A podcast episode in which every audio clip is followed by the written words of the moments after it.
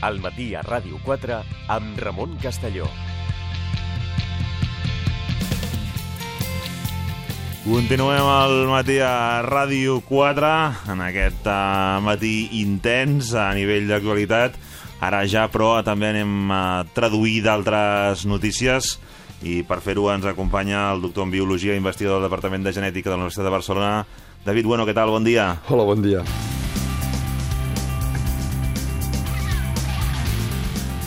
Com fem habitualment, avui ens volem centrar en dues notícies que ja us hem explicat fa uns dies, però que són de l'àmbit de la ciència, i que ara volem doncs, que el professor Bueno ens ajudi a entendre una mica millor. Laia, per on anirem? Doncs t'explico. El que farem la propera mitja hora és enllaçar dues descobertes científiques destacades. La primera és que un grup d'investigadors anglesos han descobert que la vida a la Terra hauria començat fa molts, molts anys, concretament entre 3.700 i 4.300 milions d'anys. Això és molt abans del que es creia fins ara. Així ho demostrarien uns microorganismes fossilitzats que s'han trobat al Quebec, al Canadà. Es creu que són els signes més antics de presència de vida al planeta que s'han trobat mai. I tot això al nostre món, perquè l'altra notícia destacada ens parla de l'espai, i és que la NASA ha descobert un sistema de set planetes molt similars a la Terra. Orbiten al voltant d'una estrella que és similar al Sol, tot i que és més petita i una mica més freda.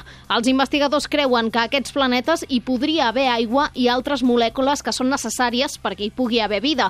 Estan a 39 anys llum de nosaltres, que sembla molt, de fet és és molt, però que és una distància relativament curta en termes astronòmics. Doncs amb el professor Bueno anem ja a entrar en detall. Gràcies, Laia. Quins són els fòssils més antics? El tema dels fòssils, que és, és apassionant. El tema dels fòssils és apassionant i la gent que li agrada es passen tot Els el dia agrada mirant molt. a terra. Els Sí, sí. agrada molt. És que estava pensant en alguns que conec i, i realment, home, després quan te'ls ensenyen sí que, que en fi, hi ha fòssils que són, que són molt interessants. Però per què són tan importants els fòssils? Mira, aquests en concret són tan importants perquè han permès eh, retrocedir amb la idea que teníem de l'origen de la vida. Però no re retrocedir en, en, en quatre dies, sinó retrocedir amb més de 500 milions d'anys. I això és molt important. És molt important perquè fins ara els fòssils més antics que s'havien trobat tenien al voltant d'uns 3.460 milions d'anys, eh, s'havien trobat a Aus Austràlia, i eren uns fòssils molt similars a alguns bacteris actuals. Això encaixa perquè els primers éssers vius havien de ser molt simples, més simples que la major part de bacteris que, que tenim ara, i encaixava bé perquè bueno, la Terra sabem que es va formar fa uns 4.600 milions d'anys, per tant doncs, eh, haurien aparegut doncs, això, uns 1.000 milions d'anys després de que es formés la Terra, un temps su suficient perquè es haguessin produït tots els fenòmens que han de portar cap a l'aparició de, la, de la vida. Aquests nous, nous fòssils, però, que s'han trobat al Quebec, formen part d'un cinturó de roques de nom... A veure, si algú sap eh, l'idioma dels nadius eh, d'allà, que, em- que em perdoni perquè segur que no ho pronuncio disculpi, bé, no? perquè el nom és, et disculpi. està fet amb el, amb el seu idioma, però es diu Nubuagituk. Mhm. Segurament no es pronuncia així, però vaja. Um, aquests fòssils que s'han trobat en aquest cinturó de roca són molt es, es, especials. Són molt especials perquè, per començar, és molt difícil trobar roques tan antigues perquè la Terra és un planeta dinàmic. La Terra no deixa de canviar constantment els seus continents i els seus oceans. Constantment es van fent roques noves, a partir de material fos de magma que surt del fons de, del, de l'escorça i va des, destruint les roques fetes que es van ensorrant i es tornen a fondre. I això ha passat moltes vegades durant la història de la Terra, aquests 4.600 milions d'anys. Per tant, trobar una roca prou antiga i que no s'hagi fos mai una altra vegada, per tant, que pugui conservar tot el que hi havia en aquella època és molt, molt difícil. I aquesta ho és. Aquestes són unes roques que tenen entre 3.800 i 4.300 milions d'anys. Per tant, són roques que eh, estan allà des de... O, eh, van, van, es van formar allà només 300 milions d'anys després de que es formés la, la Terra, Terra. i s'han trobat rastres d'éssers vius. Per tant, vol dir que només uns 200 o 300 milions d'anys després de que es formés la Terra, la vida probablement ja havia aparegut. I que ja trobem bac ba bacteris tan antics vol dir que la vida és una mica anterior. Val. Eh, Perquè, clar, no, no apareixen de, de, nord, ja. de cop, sinó que hi ha un procés en què s'han d'anar formant, eh, encaixant-se les diferents peces. Per tant, la vida sembla que va aparèixer a la primera oportunitat que va tenir aquí a la Terra. Tan bon punt la. Terra era prou freda, ja va aparèixcer aquesta vida. A més a més, també és, eh, per, per- permet resoldre una altra Sí. de les incògnites que hi havia, i és on havien aparegut els primers éssers vius. Hi havia diverses eh, hipòtesis, si hi ha bombolles fangoses, si al costat de fum, fumaroles oceàniques, llocs per on surt aigua calenta carregada de sals minerals amb, amb, molt, amb, amb molta ener, ener, energia. No, no que surti molta força, sinó que tenen molècules molt carregades energèticament o qual cosa serveix d'aliment pels bac, bac, bacteris aquests. Doncs bé, aquests rastres que han, que han trobat tenen forma com de tub i estructures filamentoses que són molt similars a bacteris actuals, que també viuen en aquestes fumaroles oce oceàniques que s'alimenten de ferro. Això sembla molt estrany, però bàsicament el ferro eh, pot tenir formes iòniques, formes carregades elèctricament, i és a partir d'aquestes formes carregades elèctricament que encara ara hi ha ba ba bacteris que treuen la seva energia d'allà. Aquestes roques tenen ferro, tenen aquestes es estructures típiques dels éssers vius i, a més a més, tenen gran quantitat de carboni. I això és l'altre eh, punt que permet dir això eren éssers vius fa doncs, 4.200 milions d'anys. Aquesta I és una afirmació, no? Exacte. El carboni és imprescindible per a la vida. Tu combines carboni, fumaroles volcàniques i ferro amb unes estructures típiques de bac ba Mm. bacteris i la conclusió és això havien de ser éssers, éssers vius. Hem una pregunta d'aquelles que, més enllà del gènesi, com es va originar la vida a la Terra? És una d'aquelles preguntes que encara no està del tot resolta, però tenim ja moltíssimes dades. A veure, sabem que primer van haver d'aparèixer molècules orgàniques. La vida no apareix, anava a dir com un bolet, a veure, els bolets apareixen perquè hi ha espores d'altres També hi ha bolets, una no? explicació, no? Exacte. Però vull dir, no és que de sobte al sobre d'una roca, paf, apareix un ésser viu, sinó que hi ha un procés que s'anomena de síntesi química, en la qual es van formant totes les molècules necessàries per a la vida. Aminoàcids per fer les proteïnes, eh, lípids molt bàsics per poder fer doncs, les membranes de les cèl·lules, que estan fetes això, de greix, de, de lípids, alguns sucres que serveixen doncs, d'energia, i també, per descomptat, uh, nu nucleòtids, que és la base de l'ADN, el material genètic. Tot això es va haver d'anar formant de manera espontània, química, per reaccions químiques, i que, a més a més, ara sabem que a la Terra primitiva es podrien haver fet. Val. A la Terra actual no. Actualment no es poden sintetitzar soles perquè hi ha oxigen. I l'oxigen eh, el que fa és oxidar les molècules orgàniques. Per tant, si ara se'n fa alguna espontàniament, ràpidament es de, degrada. Eh, en aquella època l'atmosfera terrestre no tenia oxigen uh -huh. i per tant es podien anar fent espontàniament uh -huh. a totes aquestes molècules. Sabem que es podien fer per una sèrie d'experiments, els més antics els van realitzar dos investigadors que s'anomenen Miller i Urey, que el que van fer va ser barrejar amb un matrau, amb una... Uh, és un flascó de forma ar- arrodonida, tots els elements que se suposa que hi havia a l'atmosfera terrestre primitiva, aigua, eh, van fer descàrregues elèctriques perquè hi havia llamps, eh, ho, es, ho escalfaven, perquè ja se suposava que havia aparegut al voltant de fumaroles eh, d'aquestes eh, oce oceàniques, i ho van deixar cir circulant, era un sistema que es anava escalfant i refredant, durant uns quants dies. Passats aquests dies van mirar què hi havia allà. De fet, hi havien afegit, bàsicament, amoni, hidrogen, aigua i metà, cap molècula orgànica. I al cap d'uns dies havien trobat aminoàcids, van, van trobar aminoàcids allà dins. És a dir, que de forma espontània es poden formar les molècules bàsiques per la vida. Poc temps després, Joan Uró, Sí. eh, un català que Sí. treballava a la NASA, va fer el mateix experiment, però hi va afegir cianur amònic i amb això va aconseguir nucleòtids. És a dir, les dues bases de la vida, proteïnes i... Ja ho eh, teníem tot. Exacte, proteïnes i àcids nu nucleics per poder fer la, la, la vida. A partir d'aquí se suposa que es van anar encaixant uh -huh. fins a fer unes protocèl·lules uh -huh. que encara potser no eren del tot éssers vius com els concebem ac actualment, però que aquests, aquestes protocèl·lules es durien anar fusionant fins que en algun moment donat alguna d'elles va reunir tot el necessari per considerar-se un ésser viu. que no és fàcil eh, de definir tampoc què vol dir un ésser viu, que és la vida. Uh -huh. Ara ho tenim molt clar, perquè ens veiem els uns als altres i veiem tots a, tota la resta d'éssers vius. Però en aquell moment...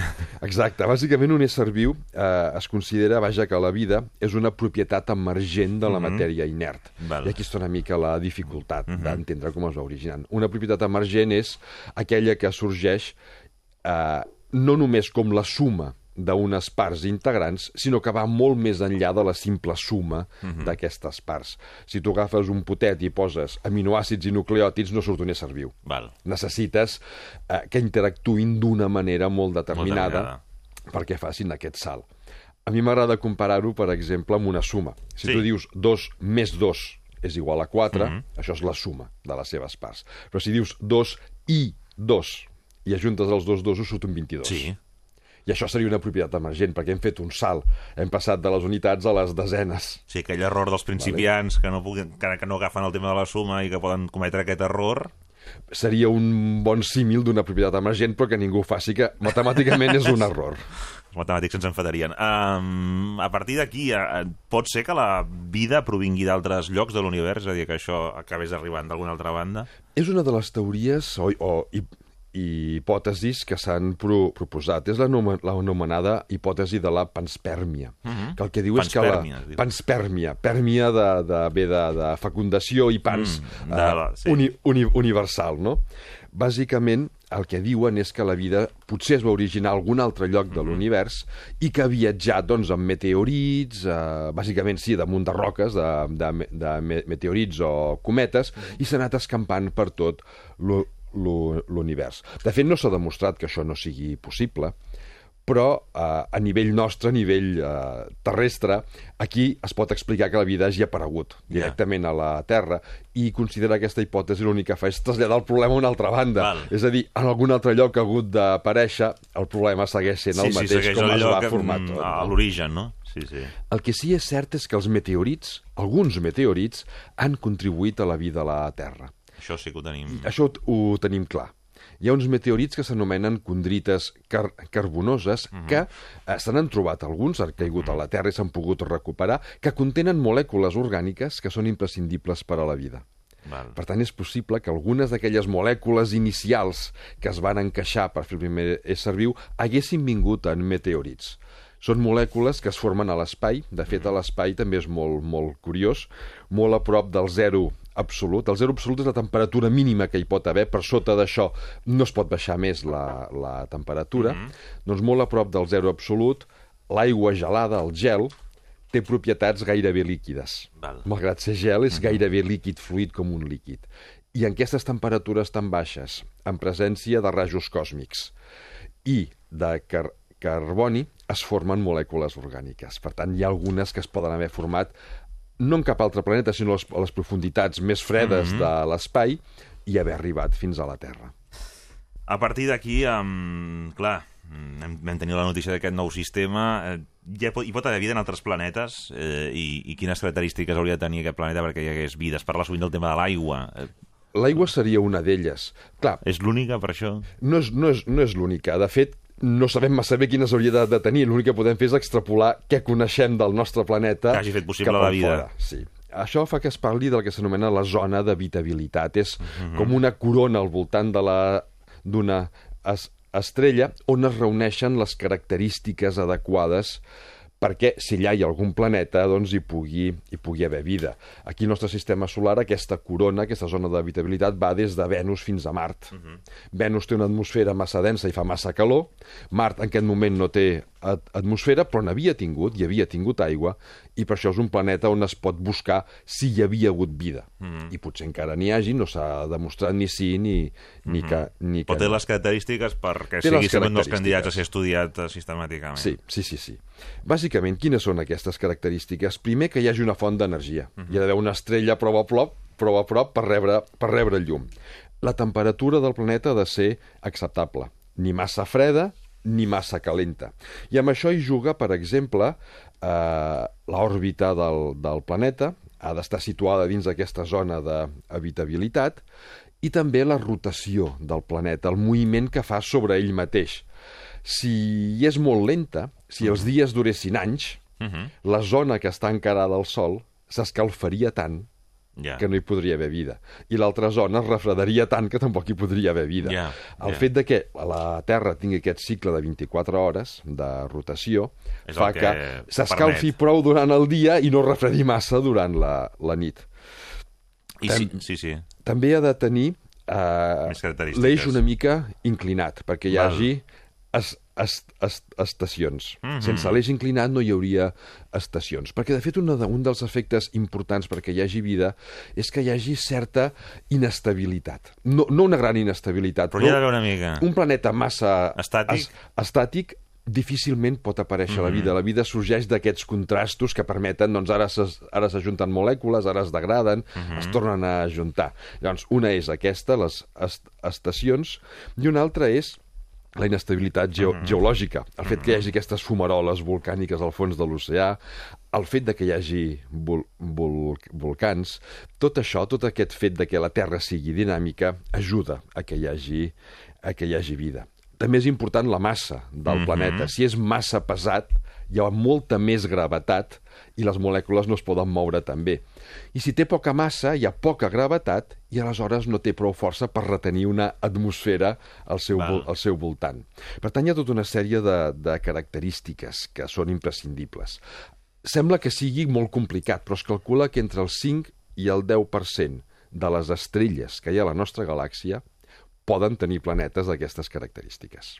Això són bastant... Per tant, és molt. Hi ha molts Hi ha milers molt- hi ha de, molt per estudiar, Molts no? milions de es, es, estrelles, Estrelles. per tant, estem parlant de que n'hi pot haver molts. Um, si se'n trobés, seria exactament igual a la Terra, a la vida? Això, això no, no ho podem saber. El que sí està clar és que hauria d'estar basada en el car carboni. El carboni, igual que l'aigua, mm. és imprescindible per a la vida. El carboni també. El, el carboni també. Bàsicament és un àtom que té una sèrie de característiques que cap altre compleix. De fet, n'hi ha un altre que s'hi acosta. Ara, ara, ara en parlo. Bàsicament, el carboni el que permet és enllaçar moltes altres molècules. eh, pot enllaçar fins a quatre molècules més diferents. Pot unir-se a hidrogen, a oxigen, a nitrogen, a sofre, a ferro... I això genera molta variabilitat de molècules i la vida és heterogeneïtat, és variabilitat. I a més a més es poden enganxar els uns als altres fent llargues cadenes. De fet, les proteïnes poden tenir milers d'àtoms de carboni units i el DNA milions d'àtoms de carboni units. Això només ho fa el carboni. Mm -hmm. I hi ha un altre àtom que també ho permet fer, que és el silici. El que passa és que el silici és més gros. Val. I això vol dir, primer, que qualsevol reacció necessita més energia, uh -huh. per tant, és més difícil pensar en una vida basada en silici perquè consumiria massa en energia, i després cristal·litza amb molta més facilitat Ja. que el carboni. El carboni també, el diamant, és carboni cristal·litzat. Val. El silici també, però ho fa amb molta més facilitat i els cristalls són massa estables, no permeten Val. vida. Eh, Val. per tant, se suposa que el carboni és imprescindible. Però aquí cal distingir una cosa. Mhm. No és el mateix parlar de planetes on s'hagi pogut originar vida de planetes que puguin mantenir la vida. Val. Pot ser que hi hagi planetes que no tinguin aquestes característiques per originar vida, però que si nosaltres la portem cap allà, Pugui aguantar, la vida s'hi mantenir. pugui aguantar perfectament bé perquè reuneixin les característiques Mhm. de temperatura, energia, massa, etc etc. S'han trobat altres planetes similars a la Terra? Molts. Se n'han trobat i molts. I els que falta per, per trobar perquè s'ha observat una petita part de la nostra galàxia i n'hi ha moltes. En aquest moment, eh, l'últim recompte que es va fer públic el gener del 2017, eh, s'han calculat, s'han trobat 3.856 planetes extrasolars, vol dir fora del nostre sistema solar. D'aquests, 38 es troben en la zona d'habitabilitat la zona al voltant de la seva estrella que pot permetre, com a mínim, sostenir vida. I d'aquests 38, n'hi ha 12 que es consideren ferms candidats per tenir vida. Per què? Per la seva mida, la seva rotació, la, el, el temps que triguen en fer amb, amb el cicle dia- dia-nit, el tipus d'estrella que hi ha a prop, la composició del, del, del planeta, la gravetat, tot això fa que siguin tan similars a la Terra que fins i tot es fa difícil pensar que no hi hagi pogut aparèixer vida. si anem al que ens explicava la Laia al començament, eh? Um, que va ser notícia aquest, el sistema de Trapis tu, que clar, sempre despista quan dius ja t'han acostumat a, a conèixer els de sempre, de tant, més ja se'n va trobar algun més, però, però aquest sistema nou, Aquest és especial. És molt fas fascinant. Bàsicament és un sistema, primer que està molt a prop de la Terra, bueno, 39 anys llum, Bueno, no està... a, a escala... No és lluny. A escala as, as, astronòmica és com sortir d'aquí de l'estudi i anar a la zona de redacció per entendre'ns que està a 10, a 10, a 10 metres. Un exemple més llunyà, no? no? Doncs, O sigui, a, a escala astronòmica és aquí la cantonada, clar. A escala humana és molt lluny. És molt lluny perquè 39 anys llum és el temps que triga... 30, uh, la, la, els anys llum és una unitat de, de uh, dis, dis, dis, distància, no de temps, encara que es digui anys, no? És el temps que triga la llum Uh, són els, uh, la distància que recorre la, la, la llum durant 39 anys. Val. 39 anys llum. Clar, comptant que la llum va a 300.000 quilòmetres per segon, estem parlant d'una distància immensa. Clar, es podria anar fins allà, és la gran pregunta. Home, poder-hi sí que s'hi podria anar. El, el, el problema és que si viatgéssim a la velocitat de la llum trigaríem 39 anys, però és impossible viatjar a la velocitat de la llum, per un motiu de la, purament físic, i és que a mesura que accelerem, augmenta la massa d'aquell cos que estem Val. ac ac accelerant. A escala terrestre no ho notem, però és cert que la nostra massa, quan correm, Sí. augmenta una miqueta respecte a quan estem asseguts. Val. Però és tampoc, tampoc és No es nota. milionèsimes de, de, de, de mil·lígram, Mm-hmm. ni ho notem. Però a la velocitat de la llum la massa es torna infinita. Mm-hmm. I és impossible moure una massa infinita perquè ens caldria infinita energia, la qual cosa és totalment impossible. Deixant de banda la dificultat d'anar fins allà, el cert és que tots set planetes podrien eh, sostenir vida, però n'hi ha tres de molt especials que estan dins d'aquesta zona d'habitabilitat. Bàsicament, per què? L'estrella és molt més petita que, el, que, el, que el Sol, eh, s'anomena una nana blava super, super freda, és molt més petita, molt més freda que el, que, el, que el Sol, de fet és només una mica més gran que Júpiter, el planeta més gran del nostre sistema solar, però aquests set planetes estan tan a prop de l'estrella que la quantitat d'energia, de llum, de calor que reben és gairebé és pràcticament la mateixa que rebem aquí a la Terra del, del nostre Sol. És una estrella molt, molt estable. Perquè hi hagi vida, les estrelles han de tenir uns quants milions, milers, milers de milions d'anys de vida. Una estrella neix, consumeix la seva energia i mor. Han de ser han de tenir una vida prou llarga com perquè es pugui desenvolupar vida. La massa d'aquests planetes és entre la meitat de la de la Terra i 1,5 vegades la de la. Terra. Per tant, suficient per tenir una atmosfera, per tenir aigua, aigua líquida. Una del, un dels possibles problemes, però, és que la seu, el seu moviment al voltant de l'estrella és molt ràpid. El seu any dura entre un dia i mig terrestre i 20 dies. I Home, uns doncs, anys va- va ràpid, això, sí. Això vol dir que les possibles estacions Podríem són d'hores. molts més anys allà, no? Digues. Sí. Si és que podem arribar a viure. Sí, sí, sí, comparat, sí. Però, però de fet, viuríem els, al, al mateix temps ab, absolut que vivim aquí, però ens semblaria que són Sí, molts, molts aniversaris, dic. Molts més anys. Per tant, és un d'aquests uh, sistemes on, per què no, uh, si algun dia podem viatjar a prou velo velocitat, un, seria un lloc molt adequat per instal·lar colònies, colònies humanes. Clar, perquè això si algun dia peta la Terra, diguéssim, tenir preparat un... La Terra petarà tard o d'hora perquè el, el nostre sistema solar té la vida lim, limitada, com qualsevol sistema solar. Trapis tu viurà més que, Que la Terra. que, el, que el nostre perquè la seva estrella és més petita i més freda i la seva vida és més llarga. Per tant, és un possible lloc per d'aquí molts milers d'anys si trobem la manera d'anar-hi, per què no, anar a viure allà. David Bueno, doctor en Biologia, investigador del Departament de Genètica de la Universitat de Barcelona. Moltíssimes gràcies. Fins la gràcies, propera. David. Segueix l'actualitat de Ràdio 4 també a internet. Clica a rtv-e.es barra ràdio 4. Entrevistes, reportatges, notícies, esports. A Ràdio 4 a la carta hi trobaràs el més destacat del dia i de la programació de la teva emissora. Clica a rtv-e.es barra ràdio 4. Ràdio 4 també a internet. La primera en català. La cultura del consum ens ensinistra a creure que les coses passen perquè sí. A Wonderland descobriràs que el perquè sí no té per què. Wonderland. Dissabte i diumenge, de 3 a 4 de la tarda, a Ràdio 4. Wonderland, amb Rosa Gil.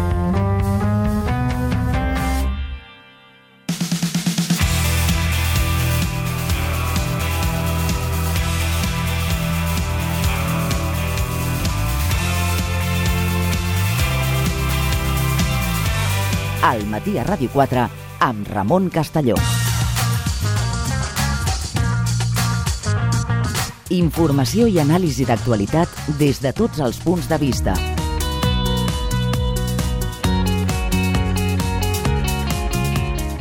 Entreteniment i propostes a l'abast de tothom. Amb Ramon Castelló.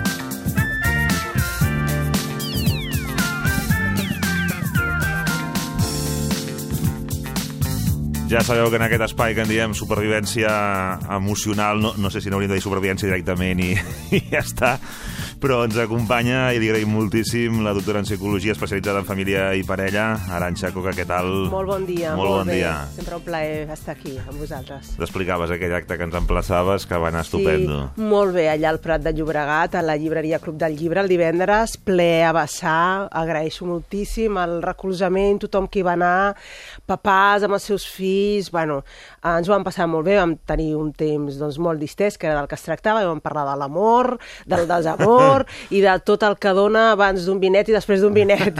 Per tant, eh, És va el ser molt instructiu. ideal, És no? el Per context ideal, sí. I un divendres nit, imagina't. No, clar, o sigui que va estar molt bé, us ho agraeixo moltíssim. Perfecte. Um, avui parlarem de quan els fills marxen. Sí, sí. I Vam ampli- parlar, no, se n'ha parlat i de quan els fills arriben, que també és un Sí, tema, no? i tant, ja no som ara, dos. sí, eh, ara és al revés, ja Ja. tornem, Ja tornem, tornem a l'estatus dos, inicial, sí. però clar, no som els que érem, potser, no, no? i és tornar a presentar-se, hola, què tal? pues soc aquest amb qui comparteix Quin els silenci, fills, quin eh? silenci, sí. I ara què Això, fem? ara què fem, exacte, ara com ens mirem i com tornem a establir una conversa, perquè és una època aquesta en la parella de molts silencis de molts. I, I ja hi ha un preludi que és no només quan els fills ja adquireixen la majoria d'edat i s'emancipen i, i marxen de casa, sinó quan els fills, tot i estar dins de casa, són autònoms. És a dir, fins més o menys als, als 4 anys, el nen a l'hora de jugar és Mhm. molt dependent. A l'hora de jugar i tot l'altre, evidentment, però fins i tot en el joc. Però entre els 4 i 5 anys Sí. ja se sap entretenir amb la joguina. Ja, ja no De fet, està se- se l'ha sempre... de deixar fins i tot, que I se s'entretingui. l'ha de deixar. I molts pares diuen, on és? On és? Eh, Calla, calla, que està a l'habitació, que ens ha deixat, ara estem els dos sols. Ah, ah, bueno, ah, bueno. Això als Eh, quatre eh, ja comença a passar. Ja, ja comença a passar. Estem allà a la cuina, diu, no hi ha criatura, no la tenim enganxada a les cames, vine, vine, juga amb mi. Ja. Diu, bueno, doncs ara què, què fem? No, no estem acostumats, això feia molt temps que no passava. Aquest ja és un preludi, ja no et dic quan, quan els fills són adolescents i estan a casa però es tanquen a l'habitació perquè estan en el seu món. Llavors hi ha molts espais dintre de la relació amb els fills que quan aquests ja adquireixen un grau d'autonomia, la parella torna a ser això, par, ella.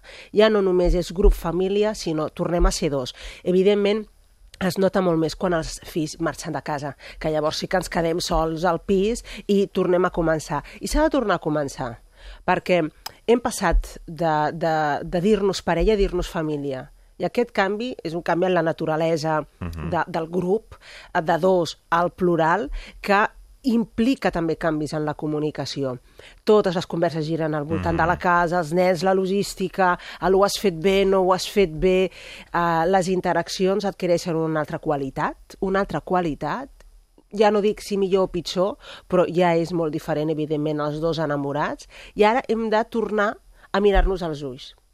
I, de fet, aquest és el primer exercici que jo proposo. Mireu-vos els ulls, en silenci. Ja que hi ha tants silencis, doncs en comptes d'estar en silenci, allà mirar doncs, el telèfon, el diari, la tele, Sí. sí. els ulls.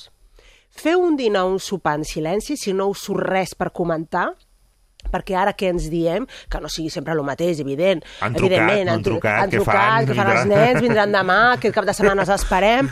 Mireu-vos els ulls. I és una manera de tocar-se, està comprovat, i a més a més, hi ha un munt d'experiències que corren per YouTube, Sí. si ho voleu veure, que al final qui, qui es mira en silenci a, a, les cadires es comencen a apropar i al final es toquen amb les mans. És inevitable, o es fa el petó. És inevitable perquè es trenca un gel.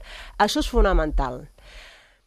Una altra cosa important que passa en el, en el síndrome del, del niu buit és Sí. sí. justament això, que el niu, al trobar-se buit i a l'haver identificat fortament una part de la nostra identitat, perquè ara som papà i mamà, ara ja papà i mamà es nota menys. És una pèrdua de part de la identitat. I hi ha alguns individus, papàs i mamàs, que es poden deprimir una mica. Sí? sí, És- sí. Qui, qui, qui sóc? Ja no sóc de la Perds mamà. una part del que- Sí, del que t'identifica durant tants anys, no? I fins i tot, això ho noten molt els fills, mama, no em truquis tant, estic bé. Clar, ja no és preocupació pel fill, ja és perquè necessito reclamar aquesta part que em dóna identitat Reivindicar-me com... com a mare i com a pare. I això, doncs, ara ja va a menys. I ara va a més l'individu, la persona individual en companyia. En la companyia se suposa que ha de ser, no? i això volem que sigui la parella, una parella amb qualitat. Llavors, s'ha de superar també aquesta tristesa. I de vegades, un ho acusa més que l'altre, tòpicament es diu que la, la mare, no? la, la noia, eh, però no, jo he trobat pares que realment s'han deprimit molt. I es nota molt també perquè fan un enllaç, ja quan venen els nets, és tornem a començar, tenim criaturada petita, I som-hi. no? I som-hi. Llavors són aquells avis entregadíssims que quan no els, eh, ja tenen la visita dels nets es deprimeixen molt. Fins i tot molts pares i mares m'ho diuen, i és que el meu pare, si no li porto als nens, però una depressió... No està bé. No està bé, no es troba bé. És a dir, torna a connectar de nou amb aquesta identitat de pare-mare que durant tants anys ha exercit i li ha donat, doncs això, personalitat pròpia, identitat, i se sent que torna a viure. Quan no ho té viu, es deprimeix. Hi ha una part d'ell o d'ella que realment mor. No? I això ho hem de tenir molt en compte. I la parella ha de ser pacient i saber-la acompanyar sense criticar-la. Ah, ja estàs igual. Escolta, jo no sóc ningú per tu, llavors? Ah, sempre pensant en els fills o en els nets. S'ha de ser pacient i s'ha d'acompanyar d'alguna manera aquest procés de dol. No? Clar, perquè dol. no et pots encallar en el dol, no? Sí, que és lo pots encallar perillós. aquí, sí, sí. I dius, és que clar, eh, només estem bé quan estem amb, amb la canalla i sortim i sabem que, sabem que venen aquell cap de setmana i que ens toca les vacances amb ells. O ja tot ho fa nosaltres dos, preveient la propera preveient trobada. la propera trobada. Doncs aquella parella realment ha quedat molt atrapada, excessivament atrapada en la identitat de família i ha perdut la identitat de parella. És important tenir en compte que, i jo ho recordo molt, molt, a molts grups familiars, que el nucli de la família, eh, des del pla psicològic, és el pare ell que la va engendrar i que va crear no, les altres xarxes, És el nucli les fundador, branques. ja. És el nucli fundador, és la parella. És important, per tant, que no perdi la seva identitat com a parella, perquè en aquesta identitat va ser educadora, eh? va educar tot el que havia d'ensenyar, educar, transmetre valors, eh, etc. I, I, per tant, té un valor i, imprescindible i necessari que cal no, no perdre. I moltes vegades aquesta, aquest ens estimem com a dos realment perd molta qualitat i és una part que els fills i els nets eh, perdran. És a dir, veuran els avis només com a avis, però potser ja no es veuen com a parella. Ja. I això és bonic quan algun, eh, algun individu et diu és que la parella que formaven els meus avis, i dius, ah, els vas veure com a parella. Això és Això és bonic. veritat, eh? Sí, sí. Encara, encara tenien aquella cosa entre l'un i l'altre, i molts nets ho, cop, ho copsen, no? I altres no, altres es veuen, doncs, l'avi i l'àvia, ja Mm. està, no? Però se n'obliden de que eh, són nòvios, no? Perquè aquesta part de nòvios, doncs, no està, no està tan viva. No està present. I l'han de- d'encendre. Insisteixo, tant a l'edat madura, eh, quan ja els fills doncs, han sortit i han marxat de casa, com en aquells espais de parelles més joves on els nens hi viuen encara ells, però són més autònoms i per tant tenen molts espais de, de dos que de vegades s'omplen, és a dir, bueno, ja som dos, o som...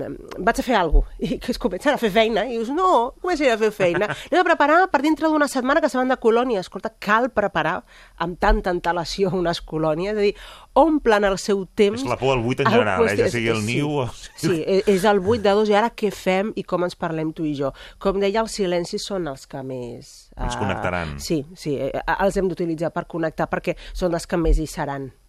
Um, I per tant, és, és important per la salut d'aquell- d'aquells dos i també d'altre- per altres conseqüències, per, per no ser dependents, per exemple, no? amb els fills, doncs que avivin, mm? Mhm. i avivin uh, la seva relació. Jo recomano Sí. eh, sempre en, en parella parlem de tres fases i Mm. aquí també les hem de tenir molt en compte. És pau, amistat, amant. És a dir, aquí no estem dient ara torneu a ser nòvios, vinga, va, al llit. Bueno, és el de, el de sempre, no? És, bueno, Tenim més de temps, ara. No, què fan els nòvios? Es petonegen i fan coses, no?, eh, junts al llit. Doncs eh, no cal aquest salt, ja ho sabem. Primer, doncs, hi ha la seducció. Uh Mhm. -huh. Uns novis comencen, una parella comença amb una seducció, amb un joc de, de seducció. Mhm. Però, si abans eh, hi ha hagut massa baralla, massa guerra, massa, masses crítiques, no ho has fet bé, Massa desgast. ma- massa desgast, hem de començar abans d'aquest A joc això. a la pau. Aconseguiu, conqueriu la pau entre vosaltres dos. Que tingueu I comoditat... el que, i el que recomanes, eh? La pau real, eh? La pau Tot fora. real, exactament. Ja no exactament, i s'ha acabat. Mm, Vigileu retrets, vigileu treure... Bueno, ara que estem tu i jo, aprofito i et vull dir quatre coses, home. Amb el He poc vist amb temps... aquests anys que- He vist amb aquests anys, amb aquest... a poc temps Hauries que tenim... millorar que- No, no el malgastis ara fent la llista negra de tot lo guardat, les factures. no? Aprofita, exacte, eh? Factures, deutes... Eh? No, no, no és el moment. Davant dels nens no et volia dir res, però ara que no som- A més a més, treure deutes, si n'hi ha, no funciona mai treure deutes en temps de guerra. És més guerra. O sigui, espera un temps És de allargar la bondat. batalla, sí. Exacte, és allargar-la. Espera un temps de pau, de, de bon rotllo entre vosaltres dos, i aquella conversa difícil sobre coses pendents fins i tot sortirà d'una altra manera i serà molt més funcional i no destructiva. Primer, conquerir la pau. Que bé que estem. Ai, una tranquil·litat a casa. Un llegir el diari o mirar la tablet al costat de, de la meva Sembla que parella. no pugui ser, no? Ai, que bé, que bé. I aquest ai, que bé és el primer que hem d'instaurar. Llavors, eh, podrem eh, començar a cultivar una amistat i després de l'amistat, que en l'amistat hi ha el joc, hi ha el jiji, jaja, hi ha el tonteo, hi ha tal, ja arribarem a les mans i hi ha alguna més, Però és arribarem a la fase de man. important, suposo que sortir d'aquest estat de dir, Sí. eh, jo què sé, ara estic pensant, no? Doncs això, hem estat pares i arriba, he estat molt cansat Sí. i tenim aquell primer moment que, bé, ja tenim Sí. una certa calma perquè el criu s'entreté, no? Sí. És a dir, no, no aplicar-ho només a l'individu sol, sinó com a parella, també, no? Exactament. Això no quedar-nos només amb la taula, sinó de dir, escolta, ens podem Exactament. aprofitar, ara potser Sí. podem fer més Ai, coses, no? vull estar tranquil. Podem estar tranquils, però en companyia. Mhm. És a dir, que l'altre no noti que estàs passant. I si et diu, escolta, estoy O un aquí... marxa corrents a- a pàdel i l'altre pilates, no? Exactament. Digues, o sigui, ah, mira, aprofitaré i m'apuntaré en un curs. Apunteu-vos al curs junts. És a dir, podeu... Anem recuperant els espais, Correcte, tots. i, i amb, amb companyia i compartint-los, que això no significa Renunciar als que altres. sigui, Mhm. exacte, que mm, perdis el teu moment de descans o els teus espais individuals Mhm. o d'oci, però no t'oblidis de fer-ho en companyia, perquè si ho faràs amb l'amic Mhm. eh, i la teva parella, si no és un amic, mm, és un company de pis, eh, de. Tornaríem a allò, i, no? Exacte, i, i de tant en tant un amant eh, ocasional, no? Clar, perd absolutament Val, val. la, la qualitat.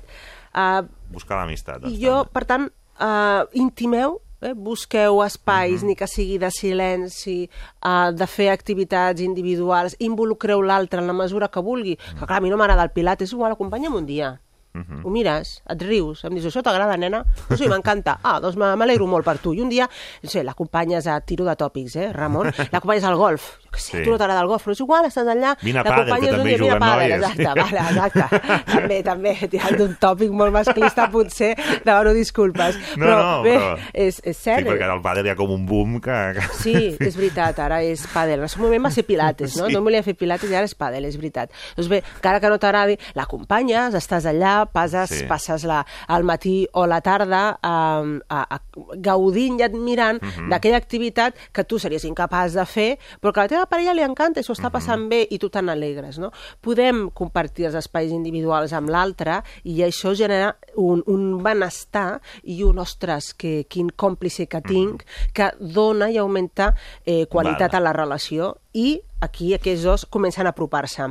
Um, per tant, parlem, passem de la complicitat, com deia, a, a l'amic. Mm. Clar, l'amic, abans de ser parella, és aquell amic con derecho un poco a roce. Sí. Llavors, feu manetes. Manetes, la tonteria aquesta de ara m'acompanyes, ara tal, ara mira, aprofitaré i em deixes que et, et, et, et miri o et pentini o et faci un massatge als peus. O... Comenceu, no dic un massatge eròtic, sinó un, eh, aprofitar una equació per, per eh, fer manetes. Eh, és aquell Sí, amic el de... sofà, ai, recolzar-se una mica, sí. no? Sí. Eh, el- si ens miressin algú, diríem que tenim algú. Sí, Doncs, és, sí. doncs està molt bé, bon símptoma. Eh, dius, vosaltres dos esteu liats? Eh, no, oh, no, que va, no, per què ho dius? Ai, què passa, que no em pot fer tal? Doncs a, a, aquest, aquest Sí. tornar El tonteo, aquest, el vamos, tonteo sí. És molt important en parella. Això implica joc. Es perd tant el joc en parella. És brutal. Jo recomano moltes vegades. Ja, ja rieu? Junts. No, rica la feina. No, no, no, deixa la feina. Junts. Bueno, amb els amics, deixa't els amics. Junts, els dos. Mhm. Bueno, és que hi ha tanta feina a fer, doncs no sé, reduïu-la, però no, no gaudiu ni tan sols de la feina ni de la casa, macrocasa que heu construït. L'heu construït per gaudir-la i us està condemnant perquè us està robant un temps, una energia i la il·lusió i l'alegria. Per tant, o, o canvieu de casa o, o, o, o deixeu de fer coses. Me'n recordo una parella que deia, clar, és que mira, hem de fer això al matí, a la tarda, després tenim... I jo, vale, vale, momento, momento, que m'estic agobiant. Deia, això és el que ens passa, que ens agobiem. I jo, si m'ho esteu explicant i m'estic agobiant jo, i quan rieu vosaltres dos? I quan teniu un moment de, no sé, de tonteria i, i- i llançar, jo que sé, un coixí a l'altre? Sí.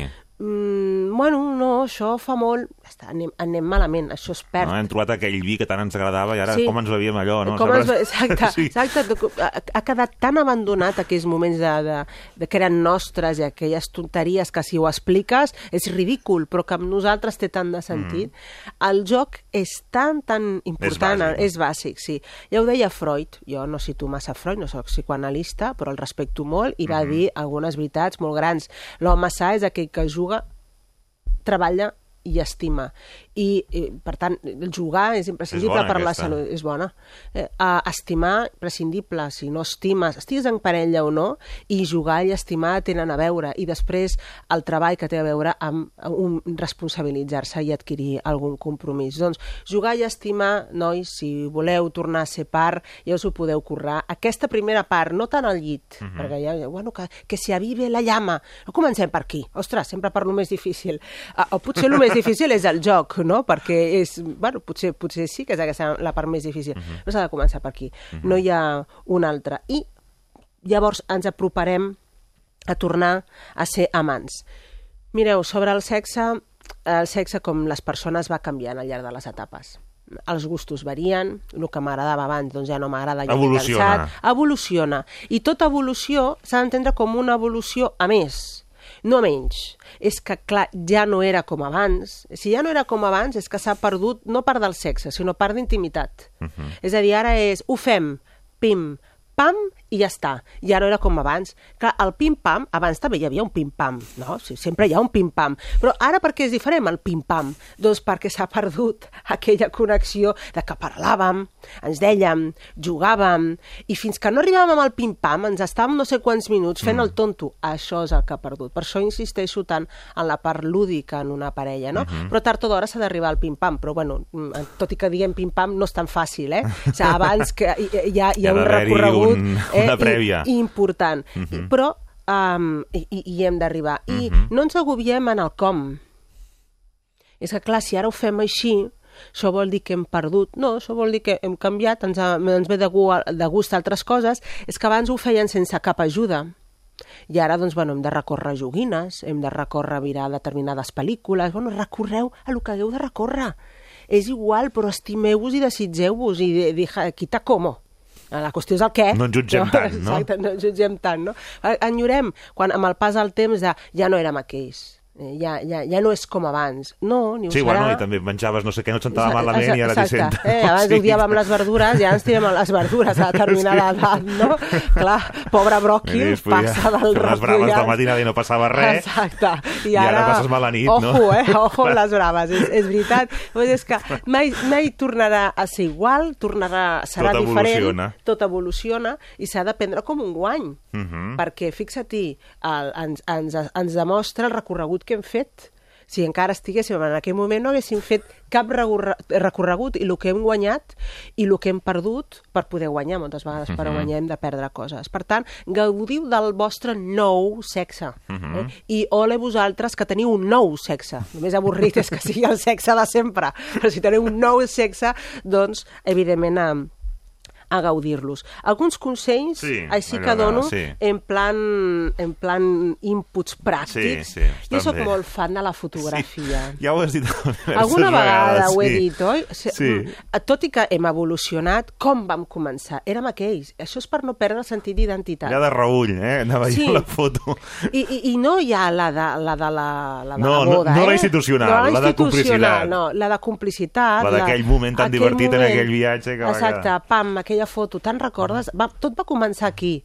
No la posem per dir hem de tornar a ser aquells, no, ja he dit que no, eh? però sí que podem recordar per què ens vam ajuntar i podem recordar que érem algú abans de ser pares. Mhm. Érem persones que teníem una identitat que ens conformàvem i érem complerts. Abans de ser pares, allò de... amb- Els meus fills m'han completat. Bueno, t'han afegit alguna però sense fills ets i eres perfectament complerta. Crec que és important. De vegades hi ha parelles que necessiten fer un altre ritual d'emparellament. Per això existeixen les, les noces d'or i de, de plata i Sí, d'or. sí, tot és per sí. reivindicar una altra vegada. I dic, home, Etapa. no, no cal que munteu una altra vegada el bodorrio, si no voleu, però mm, podeu Bueno. fer simbòlicament un ritus. Mm. Uh, hi ha parelles doncs, que es canvien l'anell Mhm. i el renoven. Dius, bueno, aquest és l'anell de quan érem tal, i ara, doncs, mira, canviarem Mhm. l'anell i posarem no sé què. O fan, fan el, un sopar, no? Mhm. I reivindiquen, doncs, que són parella, o es fan, de nou, una, una foto, una Mhm. foto de parella d'aquestes institucionals, sense els vestits eh, blanc, però, bé, en tot cas, fan un petit ritual per reafirmar, mm, o tornen a fer el viatge aquell que van fer de nuvis, Mhm. eh? Um, I això els omple molt, eh? perquè poden veure el recorregut que han fet i adquireixen orgull, has de tenir orgull com a parella del que heu aconseguit Mhm. els dos. Um, allò de papa, mama, Ai, sí. que es, Això. ens canvien els noms, no? Quan són pares i mares, ja és eh, davant dels nens, papa, vine, ja no és en Pep o en, no? Sí. O ja no és la Marta o I la que això Núria. transcendeix molt sovint a la parella, Molt. internament. Es diu així, I molts ja. que deien que no ho farien, i Sí, ho acaben. ho acaben fent. És molt pràctic. Clar, és molt pràctic i vas ràpid, és funcional, i ara, ara vaig canviant, ara depèn de com, has de dir tal, i depèn d'on, has de dir qual. Doncs ja, mama i papa I i... ho arriben a i- canviar, després quan són avis també s'ho tornen a canviar. esto, sí, sí. Llavors, uh, és important tornar a recórrer no només el nom de pila, i sinó també el, El que ens dèiem els fins tot abans. dèiem, el bombonet, el cari, el... Bueno, aquelles cosetes així que dites cadascú sap les seves, amb les seves, eh, dites així en fred, són com molt ridícules, Sí, però, però bueno. tor- tenen aquell sentit i aquell- i aquella complicitat entre els dos. Um, sigueu cursis. La cursileria... En, en, Tu la reivindiques. Jo la reivindico molt, molt, molt.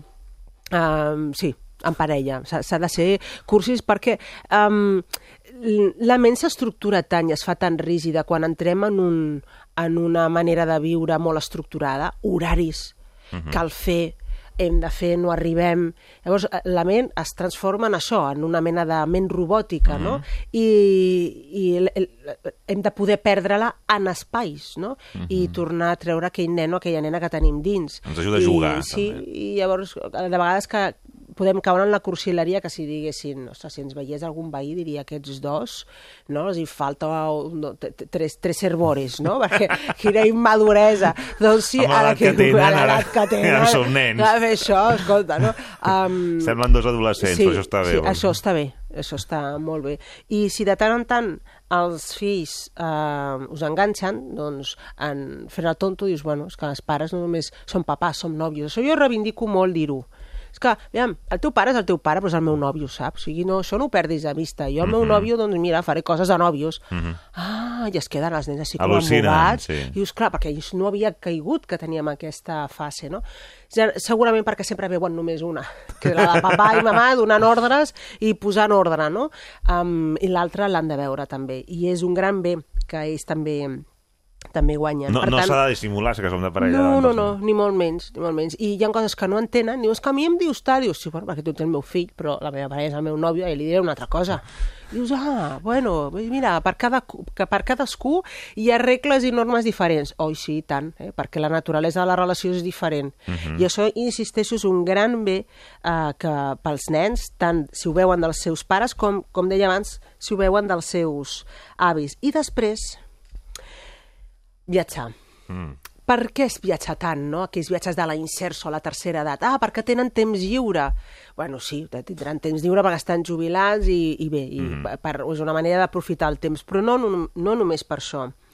Um, la casa ha adquirit una, una, com a família una entitat de Palau de la Justícia.